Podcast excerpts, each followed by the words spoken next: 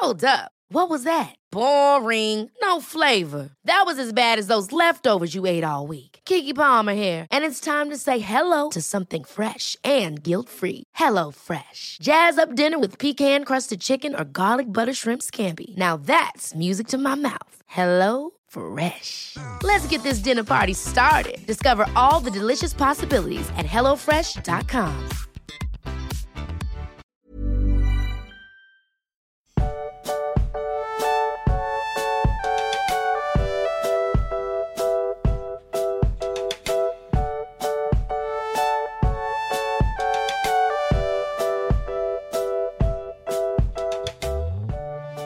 Max, ich weiß nicht, ob du es meiner Stimme schon entnehmen kannst, aber ich bin voller Begeisterung, was dieses wunderbare Kapitel angeht. Und ich sag gleich vorweg, ich werde bei der Bewertung eine, eine Ausnahmeregelung in Kraft treten lassen und diese äh, besonders, äh, ja, das Kapitel besonders bewerten, sag ich mal. Fällt dir jetzt auf die Füße, dass du schon eine 10 vergeben hast, ne? Nämlich, so ist es nämlich. Ich kann überall 10 geben und dann kommt da auf einmal so ein Kapitel. Ja. Ja, und ich, Ja. fand's, äh, ich finde es lustig, dass wir letzte Woche schon die Diskussion hatten, wann da bei mir ein Zehner-Kapitel kommt. Und das, woran ich zuerst denken musste, nicht das als nächstes äh, kommende war, sondern erst so ein spätes, aber das Spoiler zählt für mich natürlich auch dazu. Ja, also huiuiui, das ist echt, ja, da passiert einiges. Also umfangmäßig einfach mal, es passiert jede, jede Menge. Äh, ich kann nicht einschätzen, wie lang die Folge heute wird. Äh, Ich glaube, sie wird halt länger. Also es passiert sehr, sehr viel und es gibt auch sehr viele Zitate, die man sich ansehen möchte. Und Ja, oh, ich bin, es ist so, ich freue mich gerade einfach nur so sehr. Das ist schlimm. es fängt ja recht, recht langsam an. Ja, So die ersten zwei Seiten. also wir sind bei erstmal bei Kapitel 9 von der Verbannung der Noldor. So ist es. Und ähm, ja, Melkor kam gerade mit Ungoliant und hat die Bäume kaputt gemacht. So, das ist im folgenden Kapitel passiert. Ganz kurz runtergebrochen. Genau, wir sitzen im Dunkeln. Die Ja. Bäume sind nicht mehr. Also zwar hat sich ähm, Ungoliants Schatten verzogen und die Sterne leuchten nun auf Aman hinab, aber das Licht der Bäume ist verloren. Aber, Max, es gibt Hoffnung. Kleine, kleine Hoffnung zwar nur, aber, denn wir haben ja die Silmaril. Und da ist ja das Licht der Bäume drin, ja, also das ist da ja eingeschlossen. Und jetzt haben Mhm. die Valar die Hoffnung, Mensch, wir könnten diese Silmaril nehmen und, und diese noch nicht ganz, diesen Funken Leben, der noch in den Bäumen steckt, den könnten wir wieder entfachen und dann würden die Bäume wieder äh, erblühen. Ja. Und Yamanna betont dabei auch, und das finde ich auch ganz ähm, schön und natürlich auch ähm, kommt dadurch erst diese Tragik zustande, weil Yamanna sagt, selbst die Mächtigsten auf Ada können manche Werke nur einmal vollbringen. Und sie stellt klar, sie könnte diese Bäume nicht nochmal erschaffen. Ja, ja, das, das spielt ja so eine, so eine Rolle auch, ne? Also das zählt sich ja durchs Kapitel, weil also Feanor konnte diese Silmaril nur einmal erschaffen, Yavanna kann die Bäume nur einmal erschaffen, nachher sind es die Teleri, die sagen, die Schiffe, die sie geschaffen haben, die können sie nur einmal erschaffen, solche prächtigen Sachen. Es zieht sich durchs Kapitel und ja, wir bräuchten also die Silmaril, um die Bäume ne, wieder zu, le zum Leben zu erwecken. Und da sind wir uns natürlich einig, Mensch, so ein Opfer bringt man doch, oder? Sollte man meinen, ja. Also, Aber, aber. ja, Also Manwe sagt dann auch zu Fëanor, hier willst du das tun. Also es ist so ein bisschen, ähm, hier, er stellt direkt klar, dass die Valar die Silmaril nicht mit Gewalt nehmen würden, sondern er bittet Fëanor darum, dass er sie aushändigt und Fëanor schweigt. ja. Und dann haben wir Ungeduldstulkas, der dann so ein bisschen so, so, ja, jetzt sag doch mal, was ist jetzt Phase? Was, was ist jetzt mit der Silmarillion hier? Und hier kannst du das Yavanna ja auch nicht verwehren, weil schließlich hast du das Licht ja auch von ihrem Werk genommen. Und Aule ist der, der, der so ein bisschen so oft, ne, ich meine, das ist ja auch sein Metier, der dann noch so Tulkas zurecht weiß, dass er vorlaut spreche und äh, Fëanor noch eine Weile in Frieden lassen soll. Und das, was dann kommt, das finde ich, das ist schon tragisch. Das ist das erste große Tragische in diesem Kapitel. Von vielen tragischen Dingen irgendwie. Dieses äh, Feanor sagt, ja, selbst wenn, aber ja, wenn ich euch die Silmaril gebe, daran würde mein Herz zerbrechen und ich wäre der erste Tote in Valinor, also der erste tote Elb in Valinor. Wobei, das ist direkt super spannend, Okay. weil, pass auf, Fëanors Mutter ist ja auch in Valinor gestorben. Und Fëanors Mutter ist gestorben, weil sie quasi sich so sehr verausgabt hat bei der Geburt dieses besonderen Elben, dass danach irgendwie das Leben aus ihr ausgebrannt ist. Ja. Und er sieht sich wenn er die Silmaril hergibt, aber offensichtlich anders, obwohl man das ja schon vergleichen könnte, weil er gibt ja auch etwas her, damit von sich selbst quasi, seine Schaffenskunst, damit er dann etwas Schönes entstehen lassen kann, an dem alle sich erfreuen können. Also ähnlich so ein bisschen wie seine Mutter sich in Anführungszeichen geopfert hat. Ich meine, sie hatte ja keine bewusste Wahl zu sagen, kurz vorher kam ja jetzt nicht irgendwie der Storch und hat gesagt, ich gebe dir dieses Kind nur, wenn du danach vergehst, sondern, ne, aber es ist so, irgendwo finde ich schon ein bisschen vergleichbar.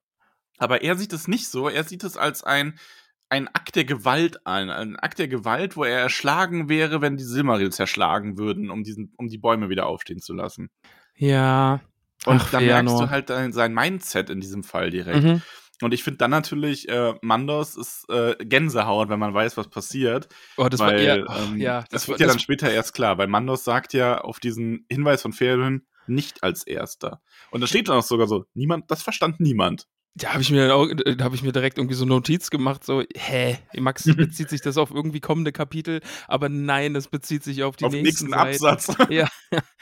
Oh, ja. Wir erfahren nämlich, dass Melkor auf der Flucht ist und äh, Aber Moment. Hat, ja. Ich möchte nur eingrätschen noch. Ja. Ähm, Fëanor ist ja noch hier. Er beschreibt erstmal nur, wie er daran zerbreche, wenn ähm, Silmaril, wenn er die hergeben müsste. Und er muss dann an Melkors Worte denken. Und äh, ah, weil ja. die mhm. Valar die Silmaril besitzen wollen. Und er sieht das schon. Ähm, und er denkt sich so, äh, er ist ebenso ein Valar wie sie und sollte ihr Herz nicht kennen. Für wahr, der Dieb wird die Diebe verraten. Also er ist so ein bisschen dieses, er, die, er sieht zwar schon, dass Melkor anders ist und dass sie Feinde sind, aber er weiß ja, die sind vom selben Schlag und deswegen muss da was Wahres drin sein. Und das bringt ihn dann, glaube ich, auch so ein bisschen über die, das schubst ihn so über die Kante, dass er dann sagt, nein, ich gebe euch die Silmaril nicht, außer ihr zwingt mich dazu. Und wenn ihr mich zwingt, dann weiß ich, ihr seid wahrlich Melkors Art. Und ähm, so, schlägen, so schläg, schlagen ähm, also die Saat von Melkors Lügen blüht hier wieder einmal. Im ganzen Kapitel ja auch, ne? Ja. Also das ist ja immer wieder, man muss ja im Hinterkopf behalten, dass Melkor einfach diese Lügen bei Feanor eingepflanzt hat und ja, also man denkt immer so, Feanor handelt aus eigenen Stücken, aber nee, der wurde schon auch sehr in diese Richtung getrieben. Ja, also Feanor hat halt, gewiss ist der keiner, der unschuldig ist. Ja. Aber man darf auch nie vergessen, dass Melkors Lügen auch an allem ihren Anteil hatten, was in diesem Kapitel passiert. Jetzt, Max, ja, sein jetzt, Anteil. Ne? Also, weil Nienna geht äh, zu den Bäumen und beginnt sie mit ihren Tränen zu waschen und zu klagen über, äh, über das Verderben. Und währenddessen kommt noch Botschaft aus Formenos. Denn, Finwe, ja, Finwe ja. ist tot. Von, Von Melkor erschlagen. Oh ja. Eieiei. Ei, ei. Oh, das ja, muss und er auch hat die Befestigung sein. durchbrochen und alle Edelsteine und die Silmaril geraubt. Ja. So ist er am Schluss doch noch zu dem gekommen, was er immer begehrt hat seit ihrer Erschaffung. Und Finwe ist tot und Feanor verflucht Melkor. Und wir sind jetzt dabei, als er endlich Morgoth genannt wird. Ja. Der schwarze Feind der Welt. Eieiei. Ei, ei. Ah, ja, und dann dieser Satz von Mandos dann eben, ne? Nicht der erste, nee, weil Finwe in diesem ja. Augenblick dann schon tot ist. Und Mandos weiß das. Und als einziger, alle anderen verstehen es ja, ja nicht. Niemand anderes versteht es, nur er. Ah, schon geil. Ja, und Fëanor ist außer sich und verflucht noch auch Manwë, weil er ihn hergeholt hat, weil er in seinem, in seiner blinden Wut und in, äh, in seinem Schmerz glaubt, er hätte Melkor aufhalten können, was ja. natürlich nicht so ist. Ähm, ja, ja, und äh, das ist dann so auch der Punkt, wo die Valar so langsam merken, oh Gott, oh Gott, vielleicht ist hier doch alles nicht so Aber gut. Weißt du, dass die Tragik noch eine größere, größere Dimension annimmt, als man auf den ersten Blick errät? Weil, denk mal drüber nach, wir haben ja jetzt hier, die Silmaril werden geraubt. Mhm. Stell dir mal vor, Feanor hätte den Valar gesagt, ja, ich gebe euch die Silmaril, um die Bäume wieder auferstehen zu lassen oder ja. wieder zu heilen. Wäre dann nicht die Reaktion der Valar eine andere gewesen? Hätten sie dann nicht direkt versucht, Morgoth aufzuhalten und die Silmaril zurückzuholen, anstatt Fëanor oh. zu sagen, oh. ja, ist jetzt dein Problem? Also haben sie so ja nicht, aber sie haben ja quasi ja. die Noldor weder unterstützt noch sonst irgendwas. Hätte, wenn Feanor hier nicht auf die Lügen Morgoths reingefallen wäre oder sich davon hätte beeinflussen lassen und wäre er in der Lage gewesen zu sagen, gut, ich gebe mein Werk, selbst wenn ich daran zerbrechen soll, vielleicht finde ich ja dann auch Heilung in dieser Tat selber, dieser großmütigen Tat, um die Bäume zu heilen. hätten dann die Valar nicht vielleicht ihn auch als, ich sag mal, irgendwo auch als würdig befunden, ähm, dass sie mit ihm an, also dass sie an seiner Seite Morgoth nacheilen, Finwe rächen und die Silmaril zurückerobern, um eben die Bäume wieder auferstehen zu lassen? Hot damn. Also, weil das ist ja auch so, also, das, ja, das, nee, das ist ein richtig guter Gedanke, den hatte ich noch nicht. Und das, das gefällt mir jetzt gerade noch viel mehr, weil das so ein, das wirft so einen kleinen Schatten auch auf die Valar, finde ich. Weil die hätten, würden ihm jetzt quasi bei der Suche nach den Silmaril und an, bei der Rache an Melkor, jetzt Morgoth, äh, ja nur helfen, wenn sie am Ende die Silmaril dafür bekommen könnten. Aber die. Oh. Ja, man weiß nicht, wie sie dann reagiert hätten, aber sie sehen halt jetzt in der Verfolgung, in dieser, beziehungsweise, ja gut, du darfst aber nicht vergessen, du weißt ja nicht, wie die Valar, ähm, in welchen Zeiträumen die denken.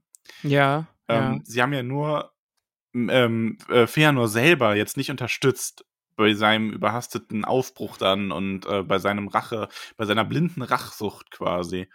Ähm, vielleicht hätten sie, also beziehungsweise wir wissen ja, dass die Valar nochmal eingreifen werden, was Morgoth angeht.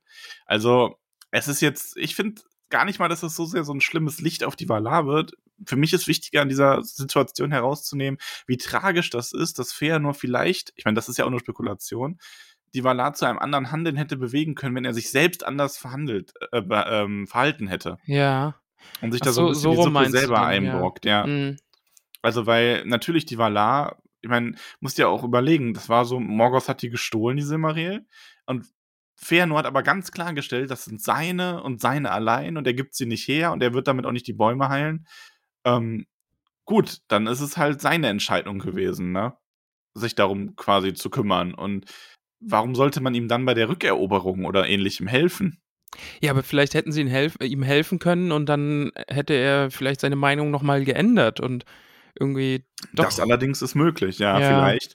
Vielleicht wären, wäre das etwas gewesen, äh, wenn Manwe sich hingestellt hätte und gesagt hätte, ähm, so hier fair nur, äh, nicht, nicht schuldlos oder so sind wir an Morgos Verhalten, ähm, Drum wollen wir dir helfen, die Silmaril zurückzuerobern, auch wenn du nicht, sie nicht nach Valinor, äh, sie nicht zum Heilen der Bäume benutzt, gehört ihr Licht doch nach Aman oder irgendwie sowas. Natürlich, vielleicht hätte das auch nochmal was geändert. Wird aber alles nicht gemacht. Nee, hätte, hätte Fahrradkette ist das alles. Eieiei.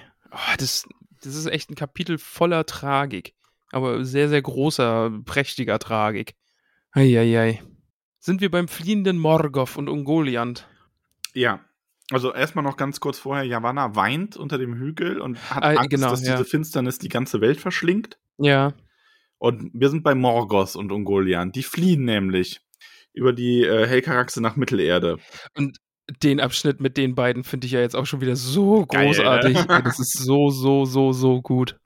Ja, denn Morgoths Macht schwindet. Das merkt man auch in diesem Kapitel. Ja. Ähm, er ist ja auch jemand, das wird ja dann auch hinterher dargestellt, der ganz selten nur noch seine Feste überhaupt verlässt und mehr so ein Befehlshaber ist. Ähnlich wie Sauron dann auch im Herrn der Ringe. Stimmt, Der ja auch mhm. nicht als der Böse dargestellt wird. Ich meine, man hat es ja oft im Fantasy, du hast so diesen, diesen einen Bösen. Der ist durch irgendwas besonders mächtig und im Zweifelsfall hat er, hält er sein Reich auch dadurch zusammen, dass wenn irgendwo äh, eine Schlacht ist, die äh, nicht für ihn entschieden werden könnte durch reine Mannsgewalt, käme er da halt hin und würde aufräumen.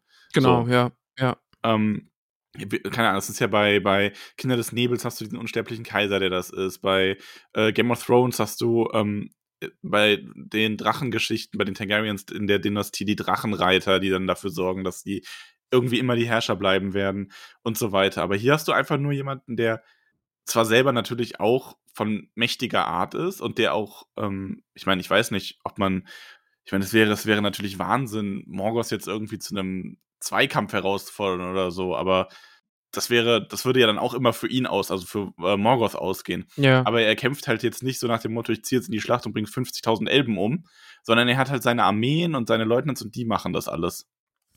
Aber ich mag jetzt hier an dieser Stelle dann auch die beiden einfach, wie die miteinander so umgehen. Also Ja. es, es klingt irgendwie doof, weil die sind beide abgrundtief böse und garstig, aber wie die miteinander funktionieren, finde ich dann schon sehr, sehr cool. Ja. ja, bei Ungoliant ist die, ist wirklich, sie passt ihn irgendwann mal ab, weil sie schon so merkt, der will eigentlich in Gegenden, wo er ihr dann wirklich entkommen könnte. Genau, ja, die gehen ja immer weiter nach Norden da, dann auch zu dieser Meeresenge. Äh, Melkor will nach Mittelerde, oder? Ja, Ja. genau. Das ist sein Ziel, genau.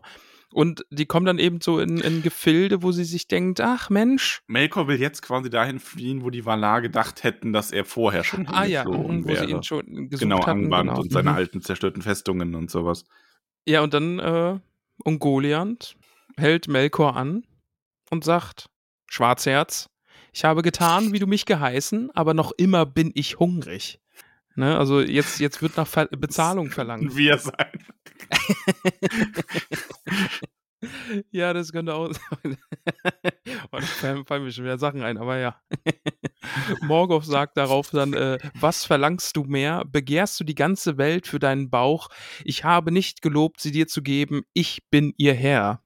Mhm. Und, ähm, und Golian sagt darauf dann, so viel nicht, doch hast du einen großen Schatz aus Formenos und das alles will ich haben. Für wahr mit beiden Händen sollst du es mir geben. Das ist ja das, was er ihr versprochen hat, ne? ja, Also, wenn sie aber noch Hunger ist. Melkor gibt nur mit einer Hand. Genau, er gibt die Gemmen, die wunderschönen Gemmen, die Feanor geschaffen linken, hat. aber in der rechten hält er die Silmaril.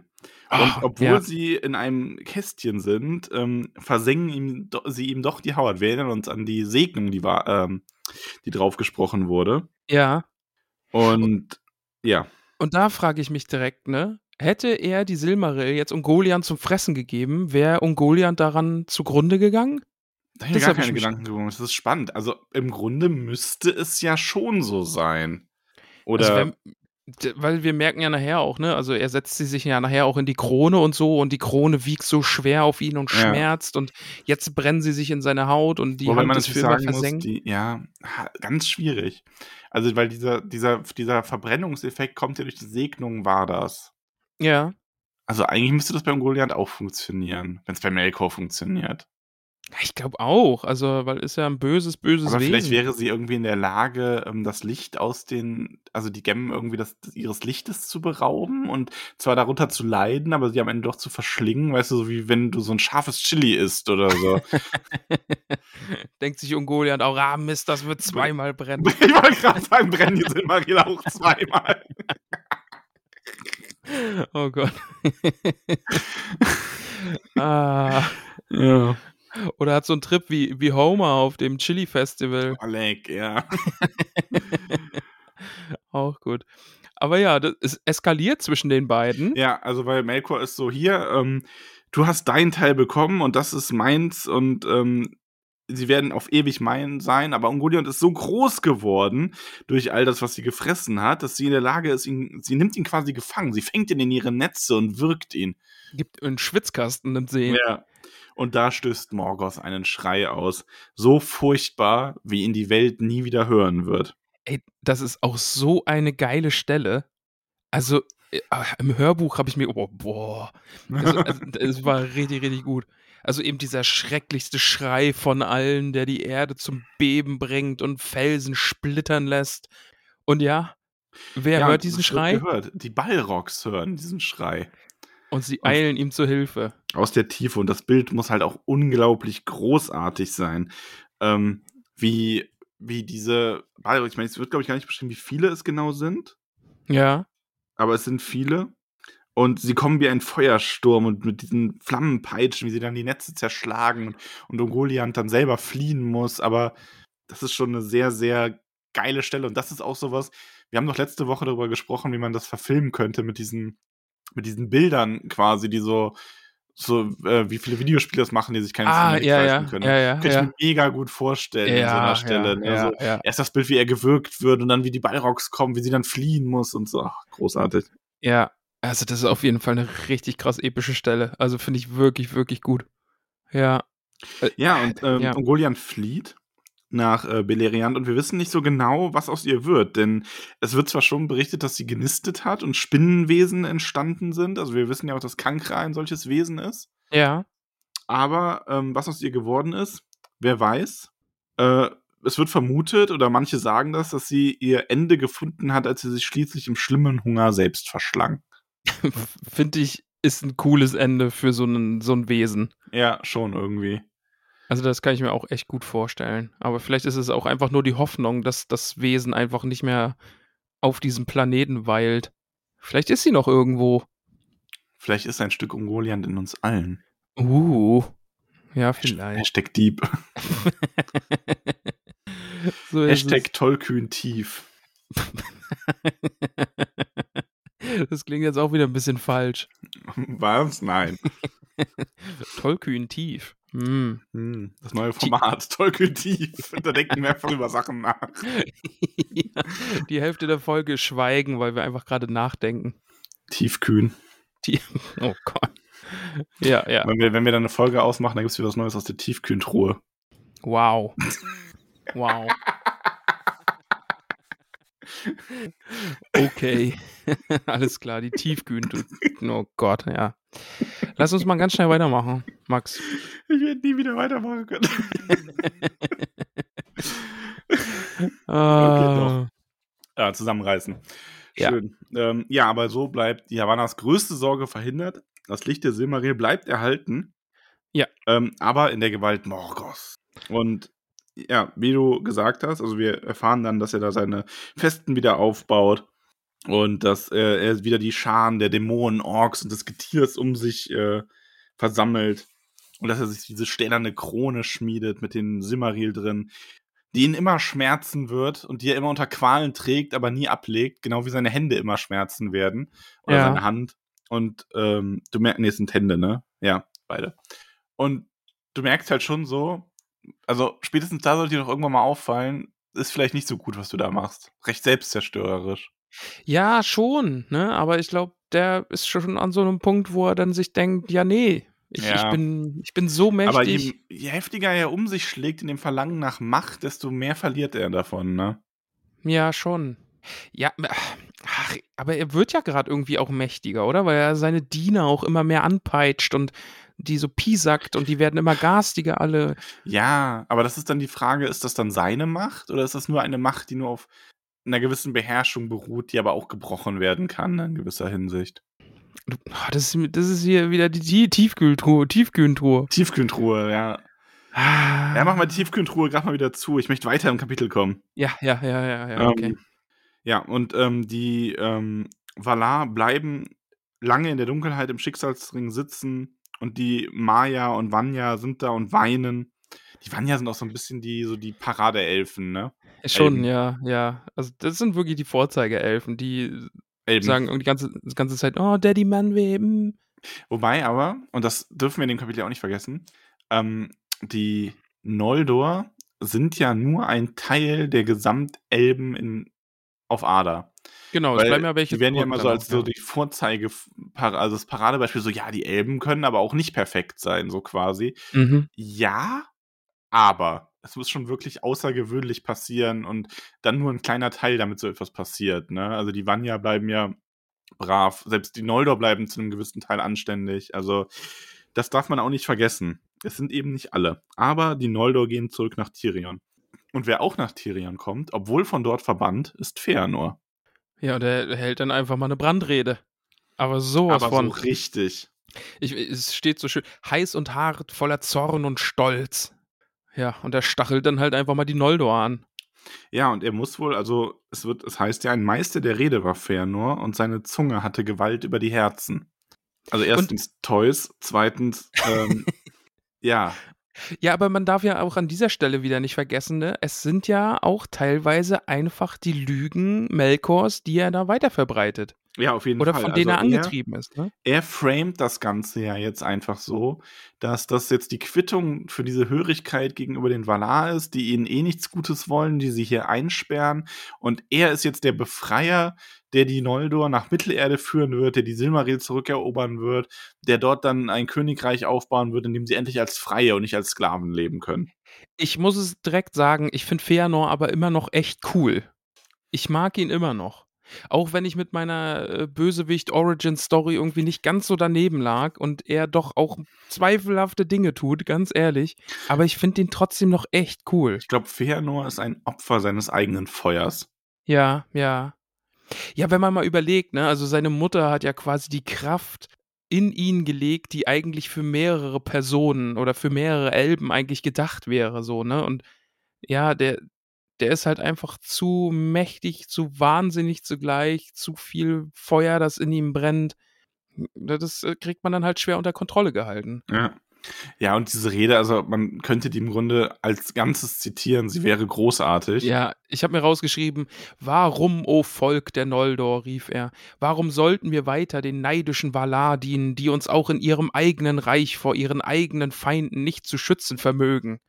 Ach, ja. ja, aber das ist alles, alles geil. Also auch geil, dass ähm, hier war einmal das Licht, das die Valar Mittelerde nicht gönnten. Doch nun macht das Dunkel alles gleich. Sollen wir hier auf ewig untätig trauern, ein Volk von Schatten und Nebelgängern, das vergebliche Tränen ins undankbare Meer schüttet? Ja, und, und, vor allen Dingen, er schließt dann ja auch, ne, mögen die Feiglinge diese Stadt hüten. Das, das ist dann das ist einfach episch. Ja. Ah, ja. Aber ja, er, er, er sagt, ihm, er sagt halt ja. auch zum, also er sagt am Ende, ähm, er bereitet sie auf einen harten, langen Weg zu, aber er sagt auch, sagt der Knechtschaft lebt wohl. Doch sagt auch der Ruhe lebt wohl. Sagt den Schwachen lebt wohl, sagt euren Schätzen lebt wohl. Größere werden wir erringen. Nehmt wenig mit auf den Weg, doch vergesst nicht eure Schwerter. das ist so episch. Denn wir werden weitergehen als Orome und länger standhalten als Tulkas. Jesus, ey, Shots also, feiert. Du merkst, dass er sich einfach auch in seinem Wahn da reinsteigert, dass sie sich über die Valar erheben können. Nicht unbedingt, was die Herrschaft angeht, denn er sucht ja nicht, die Valar hier zu stürzen, sondern er möchte ähm, sein eigenes Reich aufbauen mit den Noldor in Mittelerde, aber in, in der Befähigung auch. Er will Melkor bezwingen, er will länger laufen als Orome, er will länger ähm, standhalten als Tulkas. Und das ist was, was natürlich auch zum Scheitern verurteilt ist, aber in seinem Wahn, und es wird hier ja wirklich oft von Wahnsinn geschrieben, und er spricht die Noldor ja. ja auch in einen Wahnsinn hinein. Äh, glauben sie das? Ja, Ach, und an dieser Stelle geil. schwört äh, Fëanor seinen Eid mit seinen Söhnen zusammen. Und ähm, der wird hier gar nicht explizit ähm, genannt, mhm. aber der gute, ähm, also den gibt es im englischen Original. Und der äh, gute Lukas, von äh, dem Kanal, YouTube-Kanal, den ich euch sehr ans Herz legen will, Tolkien erklärt. Der hat den mal ähm, ins Deutsche übersetzt. Oh, okay. Und äh, wir dürfen den vorlesen. Ah, cool. Und im Original, also auf Deutsch übersetzt, äh, sagt Fëanor oder schwört Fëanor, sei er Feind oder Freund, sei er verdorben oder rein, Brut von Morgoth oder heller Valar, Elder oder Maya oder nachkommender Mensch, noch ungeboren auf Mittelerde, Weder Gesetz noch Liebe noch Waffenbündnis, Furcht oder Gefahr noch das Schicksal selbst soll ihn verteidigen vor Feanor oder Feanors Sippe.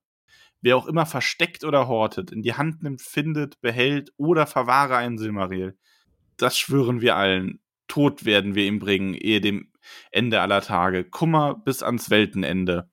Unsere Worte höre, Ero Iluvatar, in die ewige Dunkelheit verurteile uns, sollte unser Vorhaben scheitern auf dem heiligen Berg, höret als Zeugen und an unser Gelübde erinnert euch, Manwe und Warda. Ja, es ist eine Hausnummer, kann man mal machen. Vor allem wirklich sehr krass, äh, wenn man sich vorstellt, dass er jedem, der die mhm. Silmaril mhm. hütet ja, ja, oder eben, behält ja. oder findet oder sonst was, ähm, to den Todes schwört, in seinem Namen seiner ganzen Sippe. Und dass, wenn dieses Vorhaben scheitert, er sich selber und seine Sippe in die ewige Dunkelheit verbannt. Ja, und, und wir wissen, welche Kraft solch Eide irgendwie in Mittelerde haben. Ne? Also wir, mhm. haben ja auch im Herr der Ringe die Eidbrecher, die dann einfach völlig verflucht vor sich hin leben müssen oder im, im Untod sind. Äh, ja. Und jetzt erinnere dich, erinnere dich an die Folge Elrons Rat. Ja. Ich habe damals schon zu dir gesagt, dass Elrond Erfahrungen mit Eiden hat. Und auch wenn Elrond nicht dabei war, weil der war noch nicht geboren, weiß Elrond ja um den Eid Feanors. Aber das ist für die ganze Sippe gilt dann, ja? Oder? Nee, der weiß das einfach. Es wird ja einfach überliefert. Es wird, ja, so, es ja, ja, irgendwann ja, erwähnt, ja, dass diese Geschichte geschrieben wird.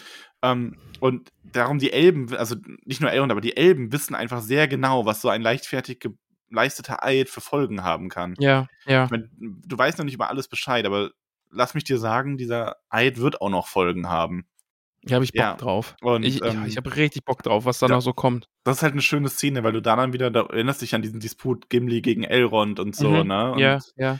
Ist sehr schön. Also da freue ich mich auch drauf, wenn wir das nochmal lesen, nachdem du Silmarillion durch hast. Stimmt, ähm, stimmt, ja. Dann hat man da Feanors Eid dann irgendwie im Hinterkopf und so, ja. Um das dann nochmal zu sehen. Ich habe ein bisschen, bisschen Hoffnung oder ein bisschen, also Hoffnung und Angst davor, dass es auch jetzt bei Feanors Söhnen irgendwie so zu Brüderkriegen gibt äh, oder zu Brüderkriegen kommt irgendwie, dass der eine irgendwie die Silmaril hat und die anderen neiden ihm das dann und dann schlagen die sich gegenseitig die Köpfe ein. Wir werden sehen.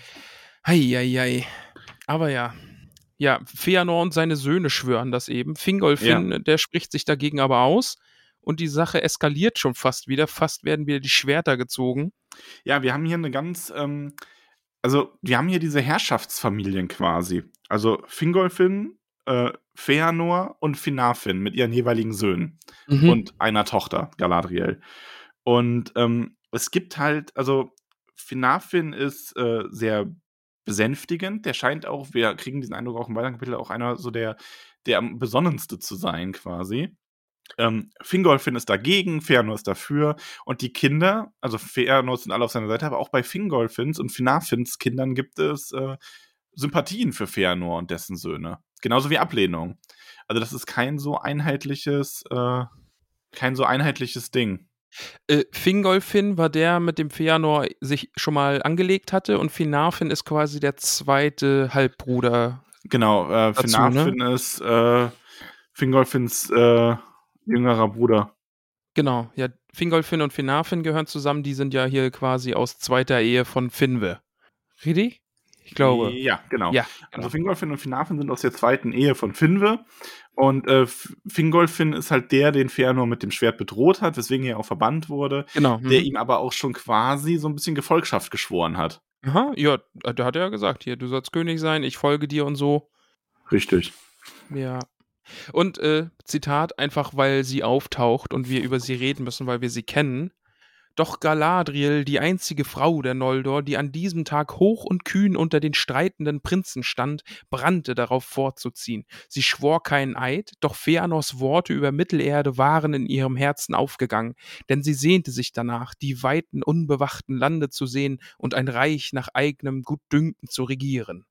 Ja, die gute Galadriel hat, hat Feuer. Die hat auch Feuer. Galadriel hat auch Feuer. Aber ähm, es gibt dann schließlich einen Entschluss.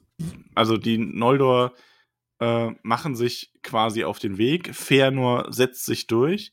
Mhm. Und äh, dann ist jetzt die nächste Frage: Wie gehen sie denn weiter? Tröd. Ihr habt es bestimmt schon gemerkt, die Folge ist diesmal ein bisschen kürzer, denn an dieser Stelle muss die Aufnahme leider unterbrechen. Ich werde jetzt auch keine Hobbit-Namen vergeben, sondern das machen wir einfach mit Max nächste Woche zusammen. Dann ist hoffentlich alles wieder beim Alten und dann kriegt ihr auch die zweite Hälfte von diesem Kapitel, von diesem wunderbaren Kapitel. Ähm, ja, also das ist jetzt hier quasi das offizielle Ende der Folge.